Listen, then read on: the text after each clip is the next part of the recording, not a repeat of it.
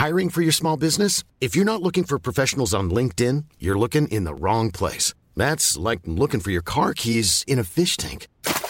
LinkedIn helps you hire professionals you can't find anywhere else, even those who aren't actively searching for a new job but might be open to the perfect role. In a given month, over 70% of LinkedIn users don't even visit other leading job sites. So start looking in the right place. With LinkedIn, you can hire professionals like a professional. Post your free job on linkedin.com slash people today.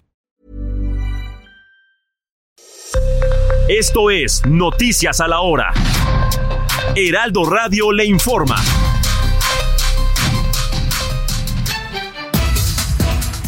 Muy buenos días, son las 10 de la mañana en punto. Luego de la extradición de Ovidio Guzmán López, alias el ratón a Estados Unidos, la asesora de seguridad interna de la Casa Blanca, Elizabeth Sherwood Randall, agradeció a las autoridades mexicanas por lograr tal hecho.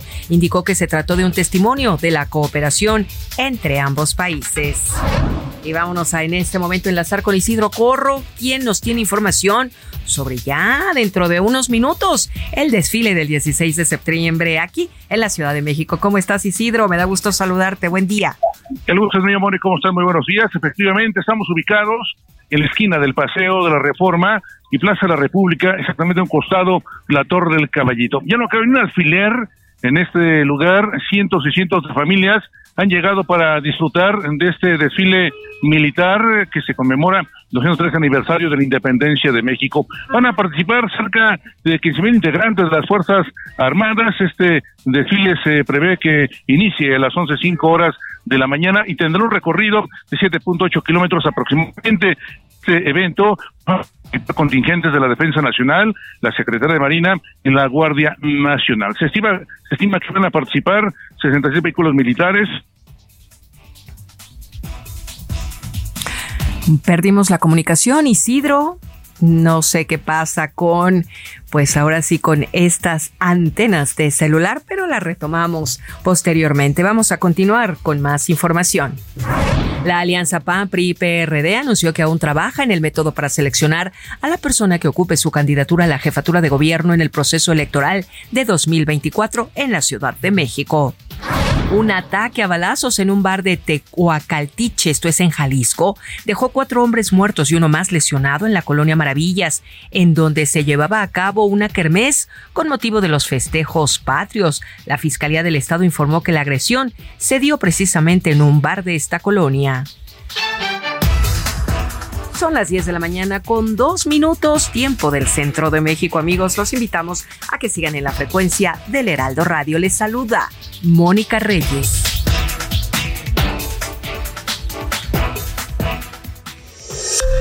Esto fue Noticias a la Hora. Siga informado, un servicio de Heraldo Media Group.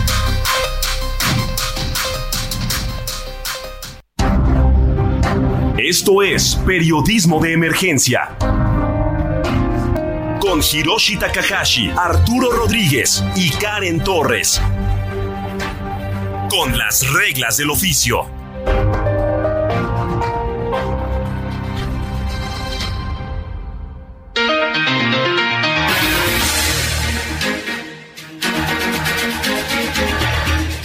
Muy buenos días, como siempre es un privilegio saludarle en una emisión más de Periodismo de Emergencia. Yo soy Arturo Rodríguez y para mí es un gusto, como cada semana, estar aquí con Karen Torres. Karen, muy buenos días. Muy buenos días, Artur. Muy buenos días a toda nuestra audiencia que nos acompaña en este bonito fin de semana cargado de información, porque hay información desde todos los frentes, desde el Ejecutivo, también en el Legislativo y, por supuesto, en el Judicial. Pues muchísima información y, claro, eh, información que creo que muchas veces eh, tiene que ver en estos meses con la agenda preelectoral o electoral ya de plano. Eh, sin embargo, hay temas de primera importancia temas de emergencia, como el título de este programa, que eh, tenemos que abordar. Y eh, estamos eh, ciertamente en fiestas patrias, pero la información no descansa. Así es. Y nosotros, pues, tenemos un programa completísimo, Karen, con invitados de primer orden. Pues iniciamos, Karen, con nuestro primer invitado. Así es, tenemos el gusto de tener eh, esta mañana en la línea al maestro Jorge Gren Moreno Troncoso, quien es director de Administración de Tiempos del Estado en Radio y Televisión del Instituto Nacional Electoral. Muy buenos días, maestro Jorge. Hola, Karen, muy buenos días, muy buenos días, Arturo, ¿cómo están? Pues con el gusto de saludarle, maestro, y, pues muy interesados en, en la agenda de pues eh, lo que el Instituto Electoral está previendo. Karen. Así es, este monitoreo en radio y televisión, sobre todo sobre el cumplimiento de la pauta y los espacios noticiosos. ¿Cuál sería, maestro, la obligación de los partidos políticos sobre las prerrogativas que se están destinando en televisión a candidatas en esta ruta 2024? Pues muy bien, Karen. Pues como ustedes saben, una de las prerrogativas más importantes que tienen los partidos políticos es el acceso a los medios de comunicación masiva, llámese televisión y radio acceden a través de los tiempos del Estado que administra el propio instituto. Y desde 2020 el propio Consejo General del INE aprobó unos lineamientos para que los partidos políticos, tanto nacionales como locales, pues prevengan, atiendan, sancionen, reparen y erradiquen cualquier tipo de violencia política contra las mujeres en razón de género. Y a partir de esos lineamientos se estableció una obligación de que los partidos políticos tendrán que destinar al menos al menos el 40% de sus espacios en pauta para las candidatas mujeres en aquellos cargos colegiados, es decir, aquellos cargos donde aplica el principio de paridad. Estamos hablando de los cargos legislativos a nivel federal y local y los ayuntamientos y las alcaldías a nivel local. Entonces, los partidos políticos van a tener que cumplir con esta obligación, que es una obligación sancionable y que es una obligación que eh, parte de eh, eh, de la premisa de eh, que las mujeres tengan la visibilidad como agentes imprescindibles en la contienda electoral y promover piso parejo buscando pues igualdad de oportunidades para acceder a los cargos por los cuales están postuladas. ¿Es, ¿Es, esta una innovación? ¿Es algo que no, no se había contemplado en procesos electorales previos, maestro? Pues estos lineamientos se aprueban en octubre de 2020 y ya fueron aplicados eh, durante el proceso electoral federal pasado, el 2021. Y en el ámbito local ya también fue aplicado a las elecciones que se desarrollaron en 2022 y 2023. Recientemente, eh, pues lo, lo llevó a cabo en coordinación con nosotros el Instituto Electoral de Coahuila la innovación para este proceso electoral y la importancia de, digamos que de esta obligación y de tener una adecuada verificación del cumplimiento es que por la dimensión del proceso electoral que viene, pues tendremos un proceso electoral el más grande de la historia y no estamos hablando eh, solamente de electores, sino también por los cargos que se disputarán, más de 20 mil cargos. Y eh, entonces, pues los 32 estados tendrán que verificar de manera simultánea, como lo hacemos nosotros a nivel federal, esta obligación para al menos un cargo. Entonces, pues será el foco de las, de las próximas elecciones el que los partidos políticos cumplen con esta obligación y pues atiendan y visibilicen a sus candidatas mujeres. Maestro Jorge, ¿y cómo, cómo se podrían eh, medir los tiempos de la pauta y qué se puede hacer si no se cumple?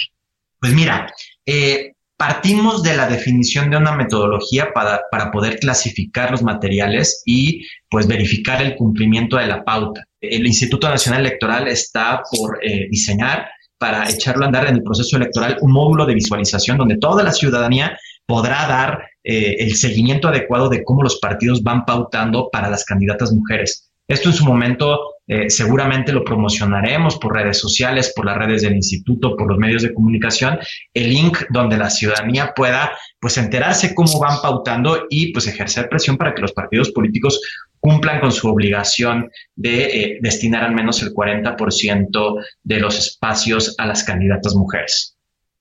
Nos va a dar mucho gusto, eh, sí, decía Arthur que nos daría mucho gusto ayudar a difundir precisamente este link, esta plataforma, donde podamos además estar informados, Arthur. Mi cuestionamiento iba en el sentido de saber eh, si ya se ha aplicado, han tenido algún tipo de resistencia, porque nos habla de esta vigilancia necesaria de los ciudadanos al cumplimiento. Entonces digo, ¿habrá algún tipo de resistencia que se haya presentado por parte de los partidos en la implementación de esta política? Mira, hay que decirlo, en, 2021 ya lo aplicamos a nivel federal y todos los partidos cumplieron excepto uno. Eh, y todos cumplieron por arriba del 40%. Y para este partido que no cumplió, eh, se dio vista para el inicio de un procedimiento en materia de violencia política de género y digamos que la sala regional especializada y luego la sala superior del Tribunal Electoral confirmaron una multa impuesta.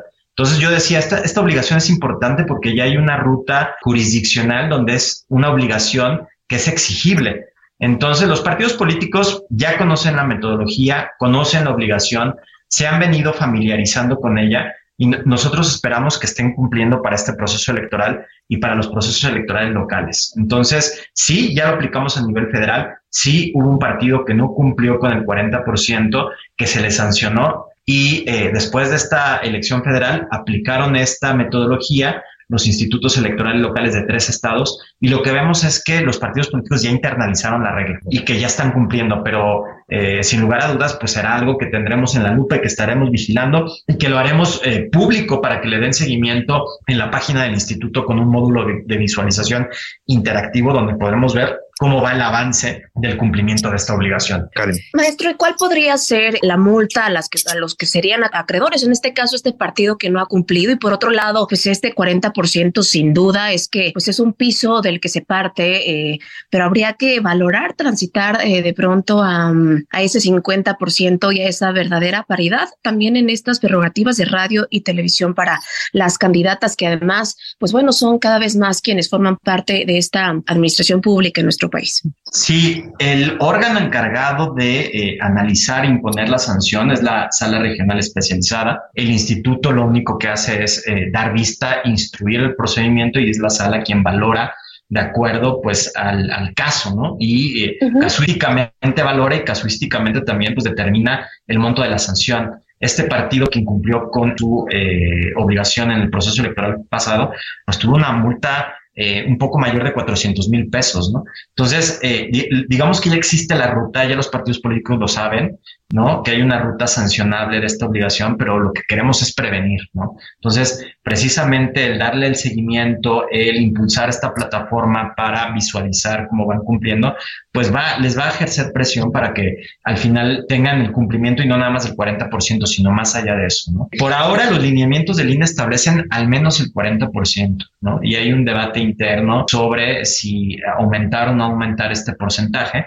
Lo que sí hay que decir es que eh, el estado de Hidalgo porque los propios organismos públicos locales en las entidades podían emitir sus propios lineamientos y está el caso relevante del Instituto Electoral de Hidalgo, donde estableció aquí el umbral mínimo es el 50%, ¿no? Y, con la justificación clara que tú mencionas, que es el tema del principio de paridad. Pues, maestro, ha sido un gusto poder platicar y conocer esta política pública en el ámbito electoral, el monitoreo en radio y televisión, el cumplimiento de la pauta y el monitoreo en espacios noticiosos para que haya equidad en los procesos electorales. Muchas gracias, maestro Jorge Igren Moreno Troncoso. Muchas gracias a ti, Arturo y Karen, y un saludo a su auditorio. Muchísimas gracias, maestro. Hasta luego. Sigue a nuestros conductores en Twitter en arroba Karen Torres MX arroba Taca Inc. y arroba Arturo-RDGZ.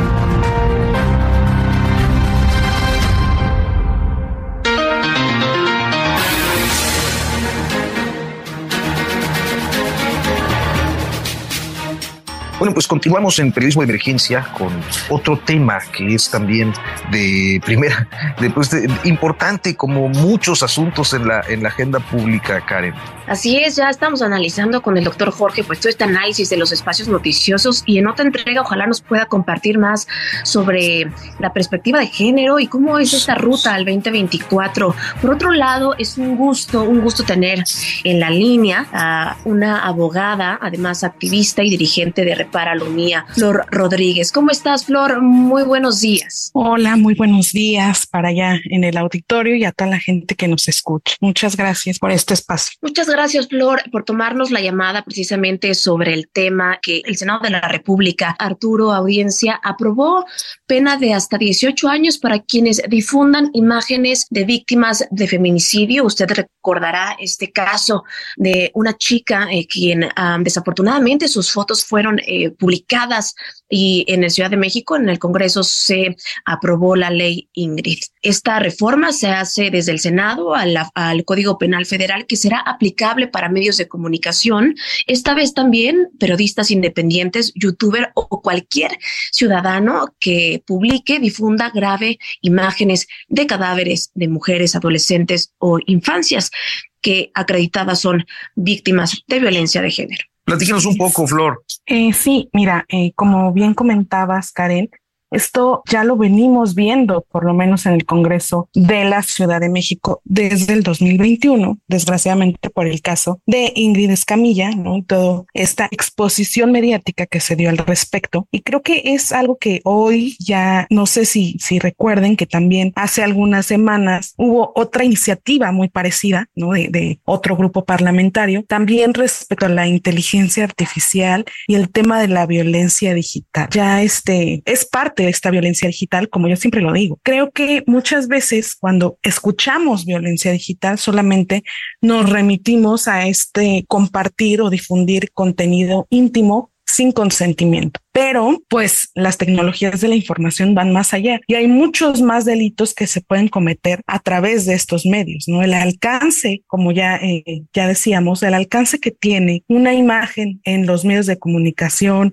pero sobre todo en el Internet, pues es en segundos, ¿no? Es mucho más el alcance que puede, puede llegar a tener y el daño y el impacto hacia las víctimas, tanto directas como indirectas. En este sentido, ¿qué es lo que concretamente resulta sancionable? O sea, para ser más explícitos, ¿cuáles son las uh, imágenes, el tipo de imágenes que serían sujeto de sanción con esta reforma? Pues entiendo que con esta reforma lo que, lo que se sanciona es la difusión de estas imágenes derivadas de un feminicidio o que sean meramente con expresiones lascivas hacia mujeres, niñas, niños y que también tengan esta pues modificación, que no sean pues reales. Es eh, interesante el tema porque yo estoy seguro que en algunos medios de comunicación, sobre todo aquellos que tienen pues un, una orientación o una definición editorial hacia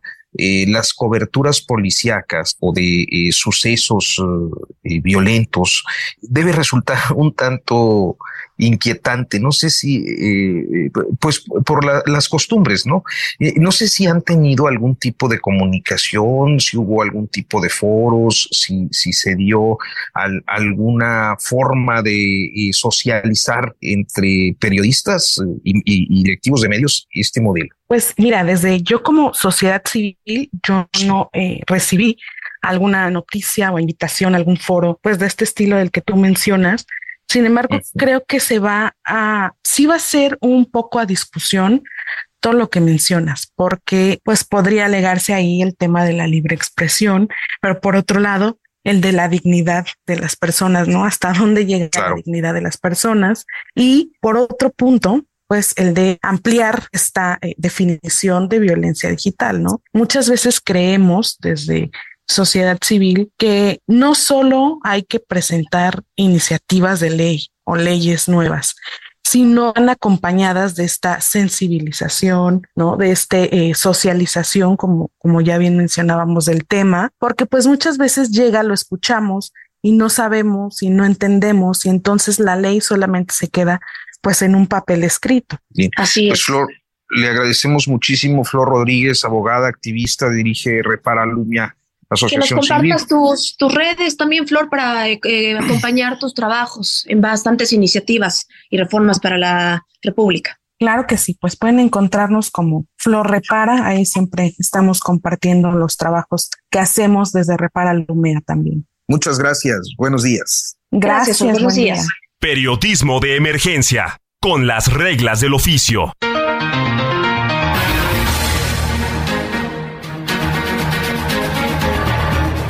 Pues bien, continuamos en periodismo de emergencia, Karen Torres, en este sábado, fue sábado patrio, pero pues nosotros más allá del ámbito festivo, creo que tenemos muchísimo material del cual pues hay que profundizar, hay que dar a conocer, hay que informar. Y hoy está con nosotros a través de la línea telefónica y Bárbara Zucker, quien es jefa de información del Heraldo Radio en Chiapas. Bárbara, muy, buenos, días. Gracias por tomarnos la llamada. ¿Qué tal? Muy buenos días. Pues sí, aquí en Chiapas algunas cosas no están también, sobre todo en el tema de seguridad, como en otras ocasiones hemos ya platicado, y es que este pasado martes 12 de septiembre fue localizada sin vida una maestra del Covach del municipio de Amatenango de la frontera, que es con frontera con Guatemala. La maestra se llamaba Bernie Flor Mejía Velázquez y ella eh, había sido sustraída de su centro de trabajo eh, la semana del jueves 7 de septiembre, justamente en el plantel 216 del Colegio Bachilleres de Chiapas,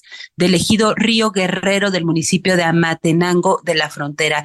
Quienes la sustrajeron fue un grupo armado y pues tras estos hechos habitantes de ese municipio habían bloqueado, habían expresado su descontento y su preocupación pues sobre este caso y otros que también se han suscitado en este en este municipio en esta zona. El domingo, su esposo Arsenio Shun Velázquez había pedido también que regresaran san y salva a su esposa e incluso daba su vida a cambio de, de su esposa. Relató que él trabaja para una empresa de transporte de mercancía y había sido amenazado días antes del secuestro de su esposa de un grupo de supuestos miembros de la organización El Maíz, quienes les querían obligar a pagar el derecho de piso. Lamentablemente, pues este martes fue encontrada sin vida la maestra Bernie y justamente el miércoles, en el marco del homenaje de, de los niños héroes, el fiscal del estado, Olaf Gómez Hernández, había asegurado que la mayoría de los delitos que se cometen en esa zona fronteriza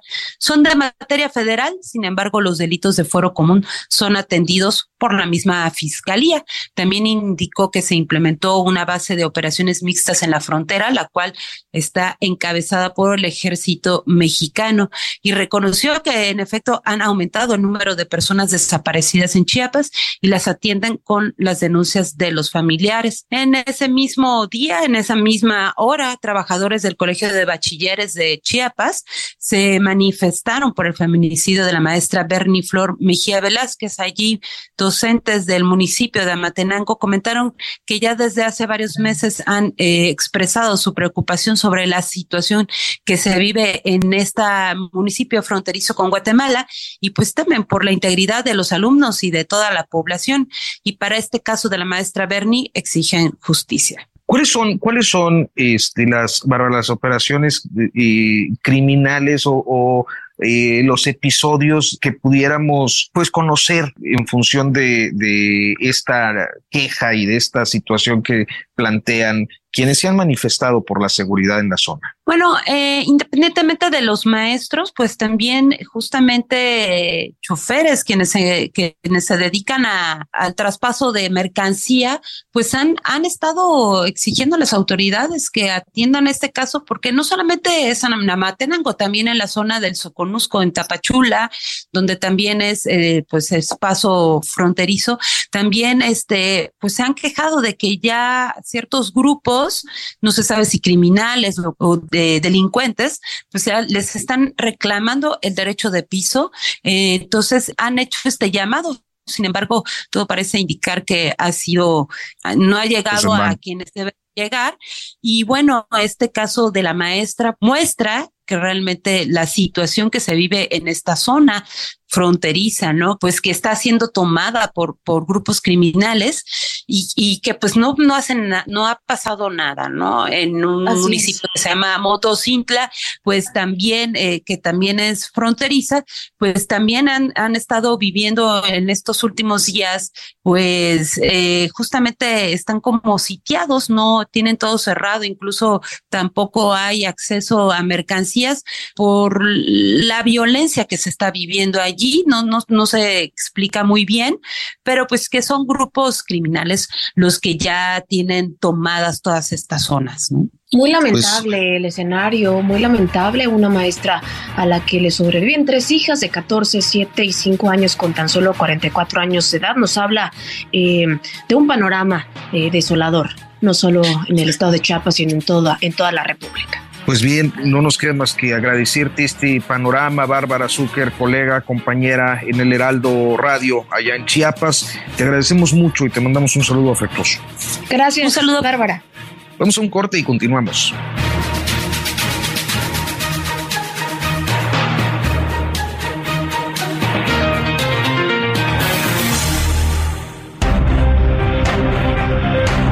En un momento continuamos en Periodismo de Emergencia por el Heraldo Radio.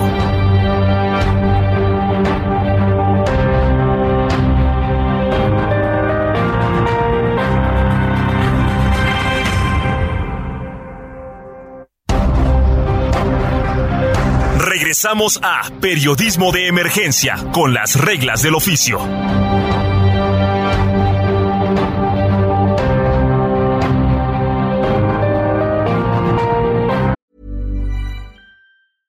Hey, I'm Ryan Reynolds. At Mint Mobile, we like to do the opposite of what Big Wireless does. They charge you a lot, we charge you a little. So naturally, when they announced they'd be raising their prices due to inflation, we decided to deflate our prices due to not hating you. That's right. We're cutting the price of Mint Unlimited from $30 a month to just $15 a month. Give it a try at mintmobile.com slash switch. $45 upfront for three months plus taxes and fees. Promo for new customers for limited time. Unlimited more than 40 gigabytes per month. Slows. Full terms at mintmobile.com.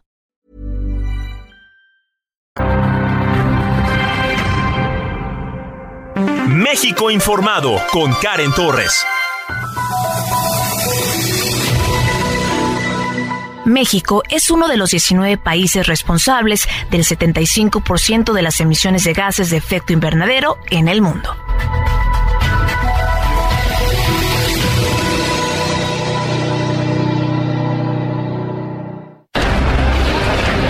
Periodismo de Emergencia queremos conocer y compartir tu opinión.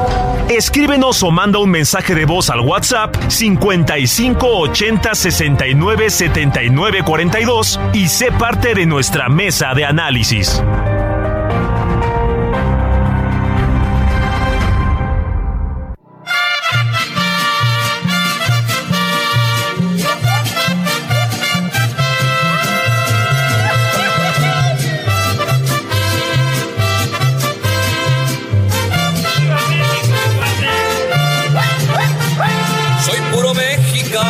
Nacido en esta tierra, en este hermoso suelo que es mi linda nación. Mi México querido, qué linda es mi bandera, si alguno la mancilla le parto el corazón. ¡Viva México! ¡Viva! ¡Viva América! ¡Viva! ¡Oh suelo bendito pues bien, continuamos en, periodismo de emergencia. Karen Torres es eh, día de fiestas patrias y, hoy tenemos una invitada eh, de lujo, la doctora eh, Úrsula Camba del Colegio de México, a quien nos da mucho gusto saludar. Muy buenos días. Muy buenos días, doctora. Nos encantaría que nos comparta sobre algunos mitos y realidades alrededor del grito y el movimiento de independencia. Karen, Arturo, buenos días, muchas gracias. Muy bien.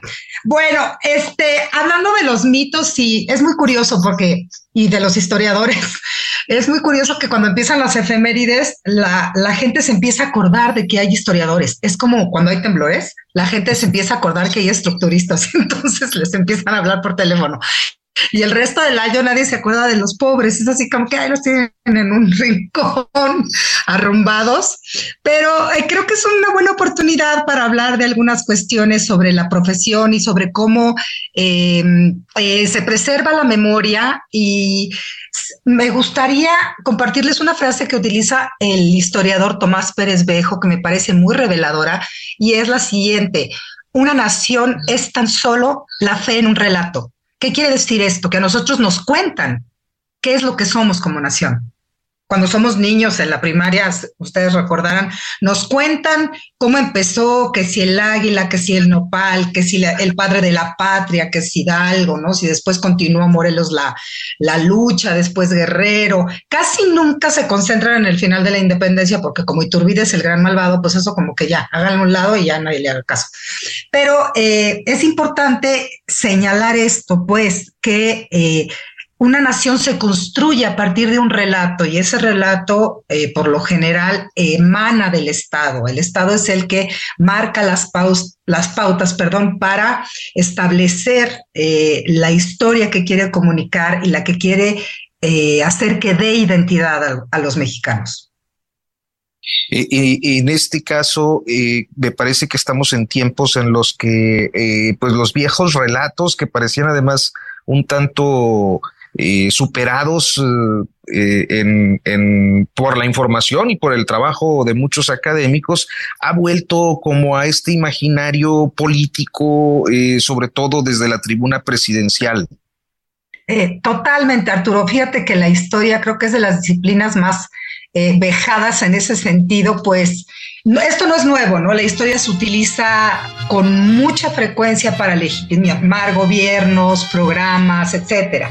Pero eh, en verdad, como dices, eh, parece que volvemos a un relato de hace pues 100 años, ¿no? Que se construyó en el liberalismo, eh, sobre todo después del Segundo Imperio de Maximiliano, y que pues todos nos criamos en ese discurso y después parecía que íbamos a salir como a otro tipo de historia más compleja, menos maniquea, más rica en matices, y de pronto es como un salto para atrás y volver a esta misma enseñanza de buenos buenos, malos malos, que no complejiza efectivamente.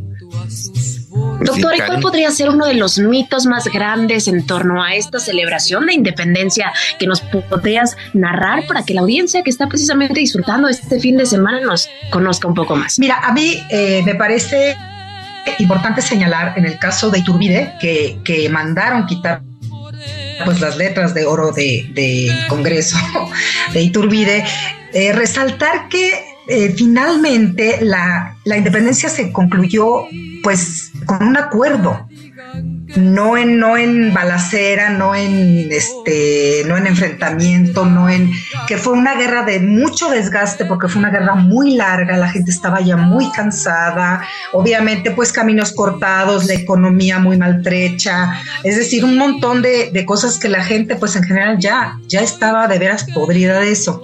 Y eh, el asunto es que Iturbide logra de, de, parte de los realistas, pues ponerse de acuerdo con, con Guerrero y, y, concertar finalmente la paz, que es algo muy importante, y algo que la gente no sabe, Karen, y creo que es importante señalarlo, es que México no nace como una república, no nace como una república federalista o centralista, sino que nace como un imperio.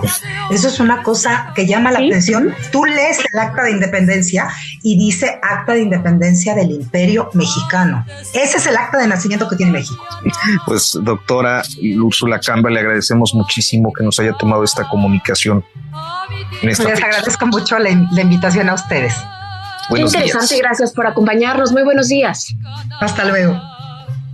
México lindo y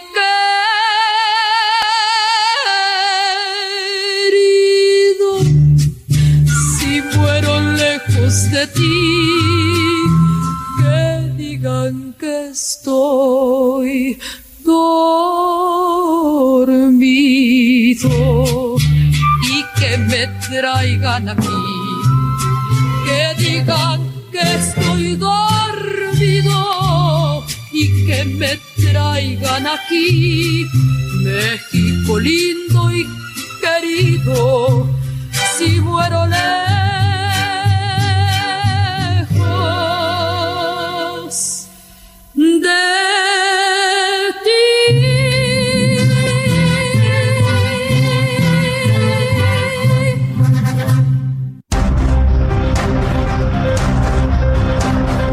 nuestros conductores en Twitter en arroba Karen Torres MX, arroba Taca Inc.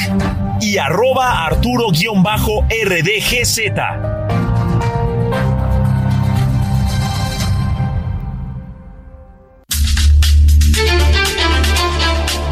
Todo menos fútbol.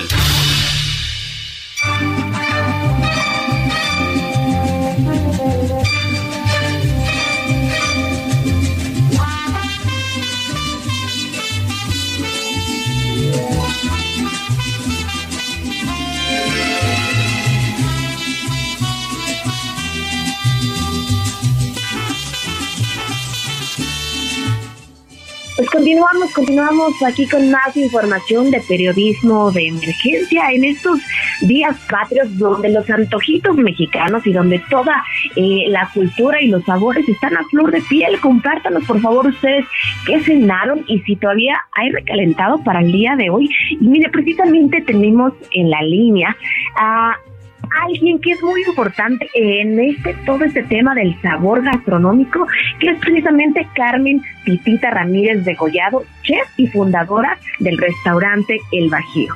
Muy buenos días, Carmen. Buenos días, encantada de, de estar con ustedes, Karen. Muchísimas gracias, Chef, por tomarnos la llamada. Pues el tema de hoy será los sabores de la independencia en la gastronomía mexicana, porque hay muchos eh, platillos mexicanos que sin duda eh, pues nos dejan unos sabores deliciosos en el paladar, pero nos gustaría que nos platicara sobre esta historia del chile nogada que yo creo que la mayoría de los mexicanos al menos nos comimos un par. Claro que sí, porque ese, el chile el chile nogada es muy eh, platillo, platillo poblano, pero hace honor a la, a, la, a la bandera, que es verde, blanco y colorado. Y eso se rellenan, se rellenan de picadillo muy sabroso, se puede rellenar de queso y luego y luego eh, se le pone encima la, la nogada, que es de nuez con granada roja. Ajá. Entonces, pues es un platillo realmente muy representativo de las fiestas patrias. Entonces, eh, pues hay varias versiones en torno a si el chile nogada pues representaba alguna leyenda de las monjas agustinas del convento de Santa Mónica en Puebla. Eh, se decía también que elaboraban esto con algunos productos de, temporada, que ya nos mencionaba usted, granada, chile poblano, eh, nuez de Castilla, para elaborar este platillo que llevara los colores del ejército trigarante con el objetivo de celebrar eh, pues la independencia de México y al emperador Agustín Iturbide. Pero nos encantaría que también nos contara eh, qué podrían preparar eh, las personas, las mamás que nos escuchan en este programa con algunos productos que puedan tener eh, precisamente algo algo mexicano. ¿Qué podría qué podría ser una receta así fácil que pudiéramos hacer? El pozole que es riquísimo, a mí me parece un platillo exquisito el pozole.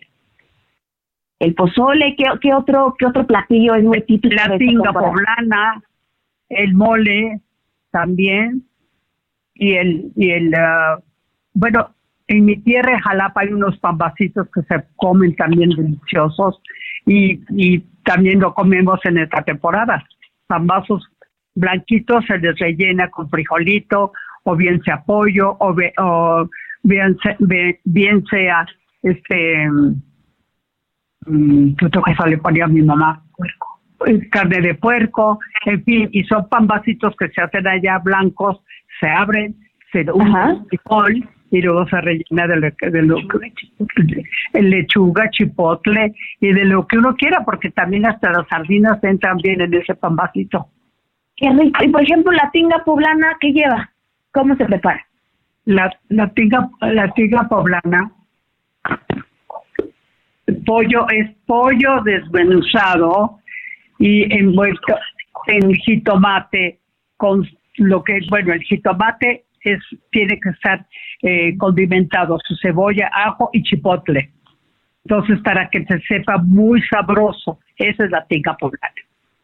Pues es que son infinidad eh, de platillos, chef, que además, pues realmente que la comida mexicana es una delicia. Y bueno, los días patrios enaltecen muchísimo más los sabores. Y, y nos gustaría que también nos, nos cuente cómo, ¿Cómo surge, por ejemplo, todo, todo este, toda esta idea del Bajío? Porque además, déjeme decirlo, audiencia, que esto, esto no es eh, de ninguna manera una mención pagada, pero yo quiero además felicitarlos porque eh, en el Bajío podemos encontrar eh, desde un caldo tlalpeño delicioso hasta una infinidad, además de platillos mexicanos de diversos estados. Pero yo quiero felicitarlos por una razón, porque cuando nosotros pedimos comida a domicilio, lo hacen sin plásticos. Es decir, solo con, o te, lo entregan los alimentos con un plástico que además puede tener un segundo, tercero, quinto uso de vida y que no nada más tiene un uso y se tira a la basura. Eso yo lo celebro porque al final reducir los plásticos de un solo uso desde la gastronomía mexicana a un plato calientito y rico, pues se agradece. Eso sí lo quería decir y enaltecer porque Bajío lo está haciendo muy bien y además, pues que nos comparta cómo surge, eh, pues como fundadora esta idea gastronómica del Bajío en México? Bueno, Raúl, mi marido, es, fue el que eh, se aventó así que hacer restaurante de cocina mexicana y él me dijo, en tu casa hacen siempre muy buena cocina porque mm, a veces comía o, a veces cenaba. Entonces podemos hacer los platillos que tu, que tu casa... ¿Eres de Veracruz? Yo soy jalapeña, okay. de la capital del estado. Ajá. Y Raúl, mi marido, era de Cotija, era de la parte michoacana. Entonces, bueno, pues le dije, no, yo encantada de hacer los platillos que mi mamá hacía. El mole verde, que es de puras hojas y hierbas, y ya tú, si quieres, le pones carne, si no, no.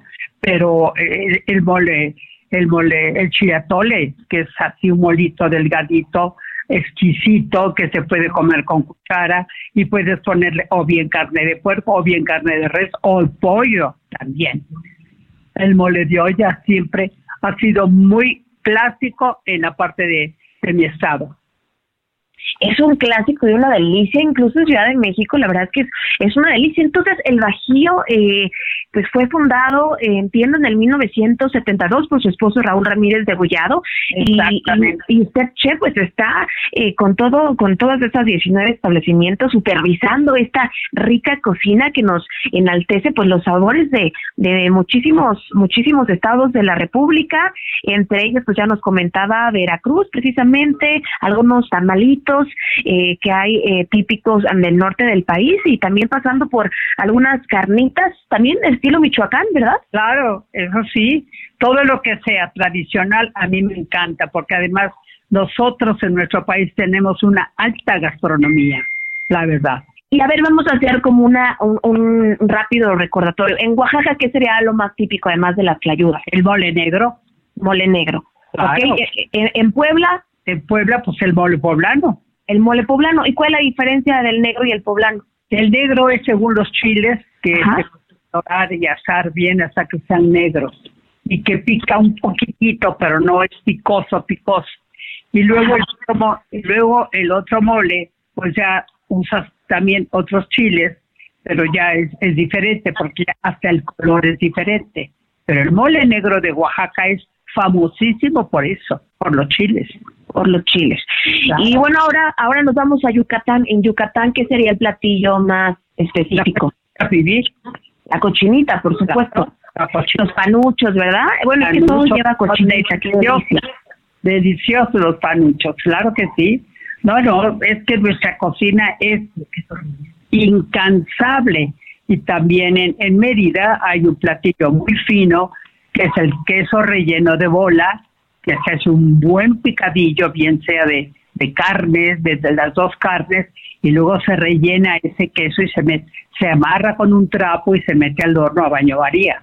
Y es exquisito qué delicia, porque además este ya estamos por terminar este programa. Yo creo que nos vamos a ir todos a nuestras casas al recalentado, ¿verdad? De lo que fue la noche, la noche de independencia, estas escenas tan típicas en todas las casas de México, porque pues bueno, nos están escuchando en toda la República Mexicana y también en Los Ángeles que nos mandan siempre saludos. Les mandamos un abrazo y seguramente que también desde Los Ángeles están probando esta comida tan deliciosa que además desde otros países eh, eh, vemos cómo le hacemos, pero nosotros seguimos eh, consumiendo platillos mexicanos, Claro que sí, es que esa es nuestra identidad.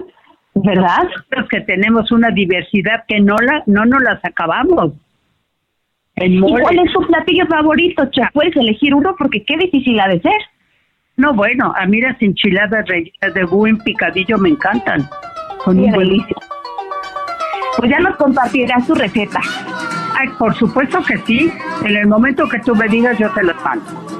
Pues ya dijiste, chef, muchísimas gracias por darnos todo este recorrido tan delicioso por, pues, por toda la República, por todos los platillos y por también darnos la delicia de, lo que lleva, pues, este, este chile en nogada que es además tan típico y tan representativo de los colores de nuestro país y, y pues es una delicia. Yo quiero eh, felicitarlos por este, por este negocio, además familiar que, que, que muchos paladares, eh, además, eh, pues muy orgullosa de que una mujer chef esté siendo también una representante en los sabores de independencia y de la gastronomía mexicana en nuestro país.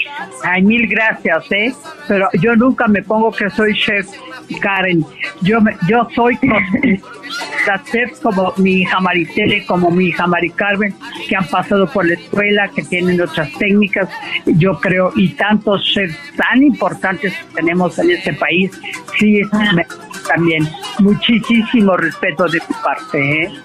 Muchísimas gracias y a Maricela y a Mari Carmen les mandamos un abrazo y qué delicia todo lo que han de preparar. Ya un día, ya un día nos conoceremos para, para probar todos esos sabores. Mientras tanto, agradecerle Carmen Titita Ramírez de Gollado, eh, pues eh, su tiempo, su tiempo y pues les mandamos un, un fuerte abrazo, que tengan un excelente fin de semana. Al contrario, Karen, me siento muy orgullosa y muy distinguida que ustedes me hayan tomado en cuenta. Gracias a ustedes también. Muchas gracias. Muy buenos días. Gracias.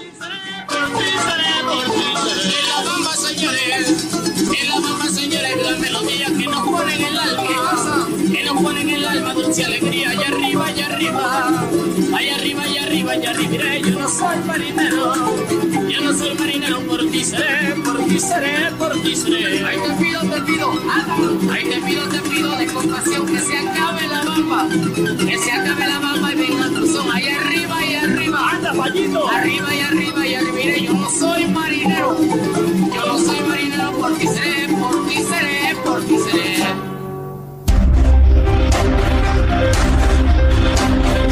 Nuestros conductores en Twitter en arroba Karen Torres MX, arroba Taca Inc.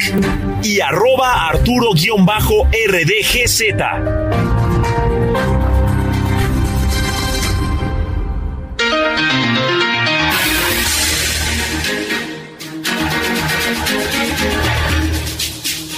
Y querida audiencia, estamos ya eh, cerca de terminar este programa periodismo de emergencia. Y, y mire, vamos con esta noticia que está dando la vuelta al mundo y es que el pasado viernes desafortunadamente fallece este artista, este pintor Fernando Botero, que usted recordará por eh, estas, eh, estos cuadros de personas enalteciendo, pues bueno, la belleza de forma robusta, desafortunadamente fallece el, pasado viernes vamos con esta semblanza de uno de nuestros compañeros que ha preparado precisamente para entender toda esta, esta noticia. Así que me despido, eh, como siempre, con mucho gusto, con mucho agradecimiento, México informado, y vamos con esta información.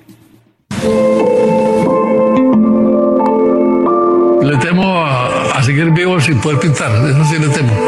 Que, me, que pueda tener algo que me impida pintar y seguir vivo, porque prefiero, si me pasa algo, que una vez me voy, porque yo sentado en una silla no, no, no, me veo. Fernando Botero Angulo falleció este viernes a los 91 años de edad en Mónaco, lugar donde residía.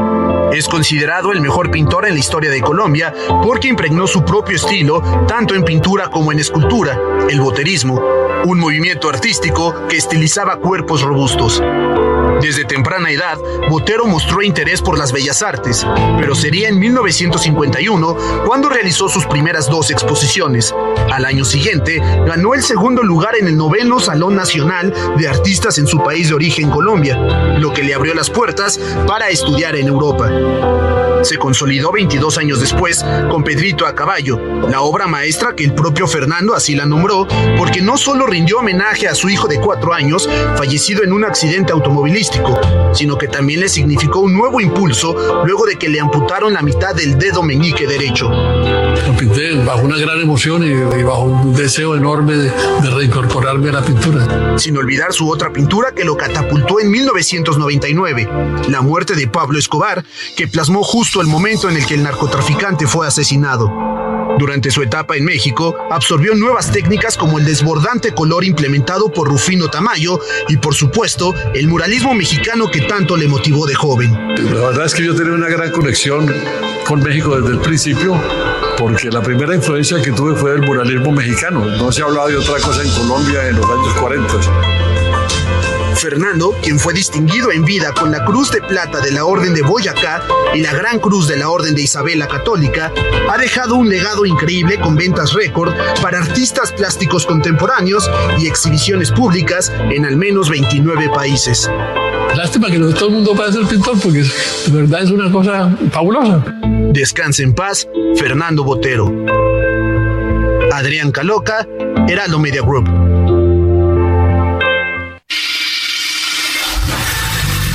Se tenía que decir en periodismo de emergencia.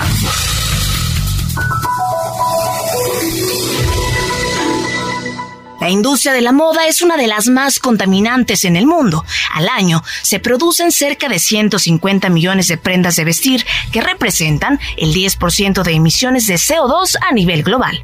Tan solo para fabricar unos jeans se usan al menos 10.000 litros de agua y el 35% de los microplásticos que llegan al mar vienen de ropa sintética. En el mundo se desecha un camión de basura lleno de ropa por segundo.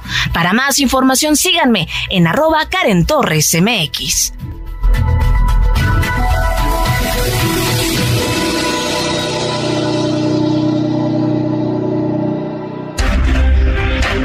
Hasta aquí, periodismo de emergencia.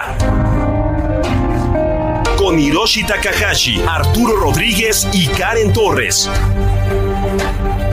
Con las reglas del oficio.